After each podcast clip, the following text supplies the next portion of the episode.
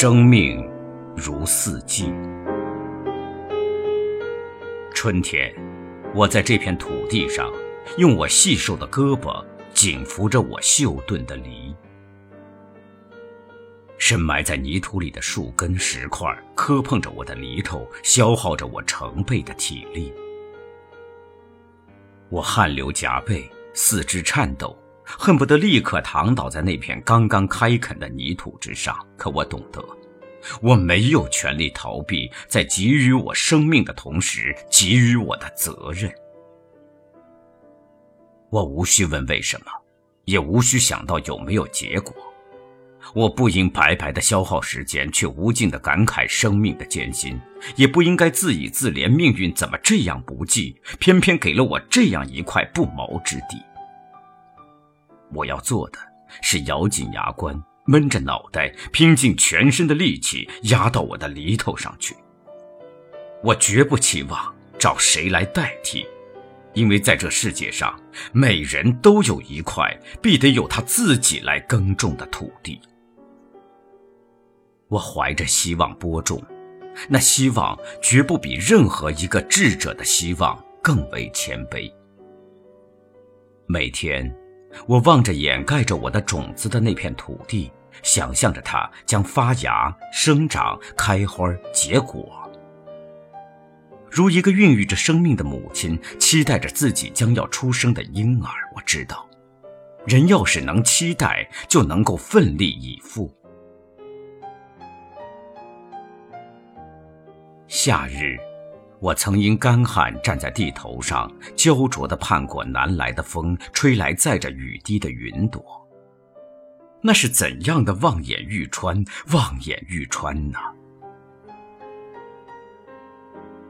盼着盼着，有风吹过来了，但那阵风强了一点儿，把那片载着雨滴的云朵吹了过去，吹到另一片土地上。我恨过，恨我不能一下子跳到天上，死死的揪住那片云，求他给我一滴雨。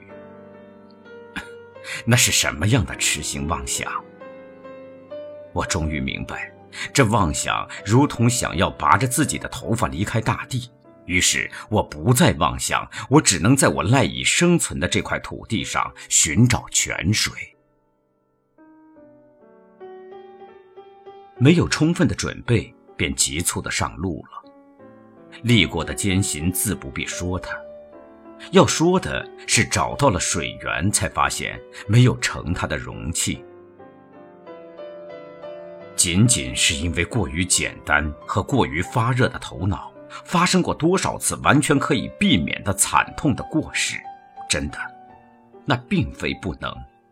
让人真正痛心的是在这里，并非不能。我顿足。我懊恼，我哭泣，恨不得把自己撕成碎片。有什么用呢？再重新开始吧，这样浅显的经验，却需要比别人付出加倍的代价来换取。不应该怨天尤人，会有一个时辰留给我检点自己。我眼睁睁的看过。在无情的冰雹下，我那刚刚灌浆、远远没有长成的谷穗儿，在细弱的稻杆上摇摇晃晃地挣扎，却无力挣脱生养它，却又牢牢地锁住它的大地，永远没有尝受过成熟是怎么一种滋味，便夭折了。我曾张开双臂，愿将我全身的皮肉碾成一张大幕，为我的青苗遮挡狂风。暴雨，冰雹，善良过分就会变成糊涂和愚昧。厄运只能将弱者淘汰，即使为他挡过这次灾难，他也会在另一次灾难里沉没，而强者却会留下，继续走完自己的路。秋天，我和别人一样收获。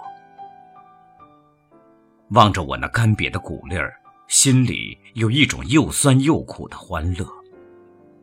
但我并不因为我的谷粒儿比别人干瘪便灰心或丧气。我把它们捧在手里，紧紧地贴近心窝，仿佛那是新诞生的一个自我。富有而善良的邻人感叹我收获的微少，我却疯人一样的大笑。在这笑声里，我知道我已成熟，我已有了一种特别的良具，它不量谷物，只量感受。我的邻人却不知，和谷物同时收获的，还有人生。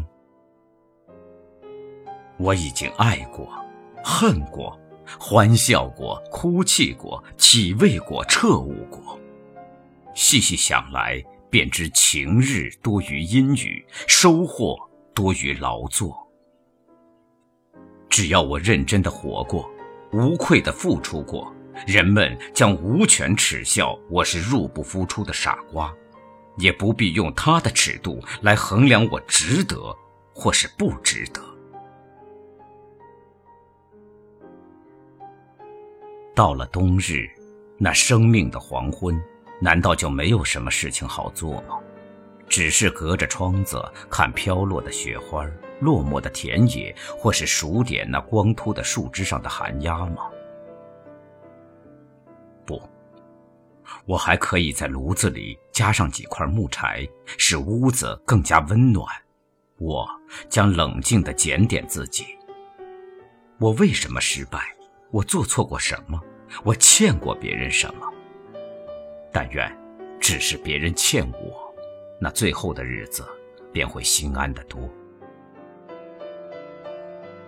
再没有可能纠成已经成为往事的过错。一个生命不可能再有一次四季，未来的四季将属于另一个新的生命。但我还是有事情好做，我将把这一切记录下来。人们无聊的时候，不妨读来解闷儿。恨我的人也可以幸灾乐祸地骂一声：“活该。”聪明的人也许会说这是多余。刻薄的人也许会演绎出一把利剑，将我一条条的切割，但我相信，多数人将会理解，他们将公正的判断我曾做过的一切。在生命的黄昏里，哀叹和寂寞将不会是我。我有一帘幽梦。不知与谁能共？多少秘密在其中，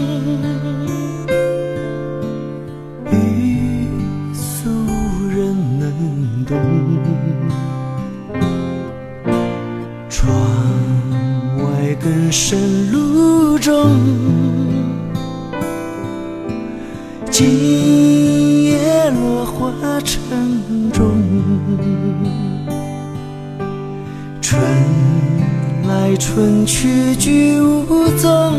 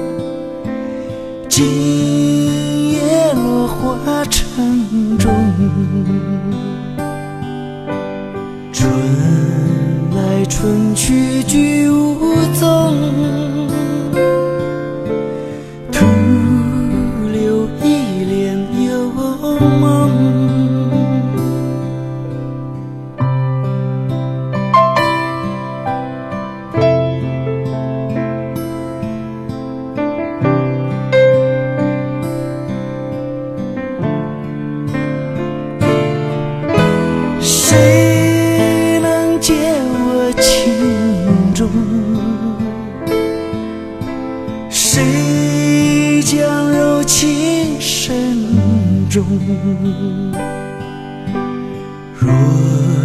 能相知又相逢，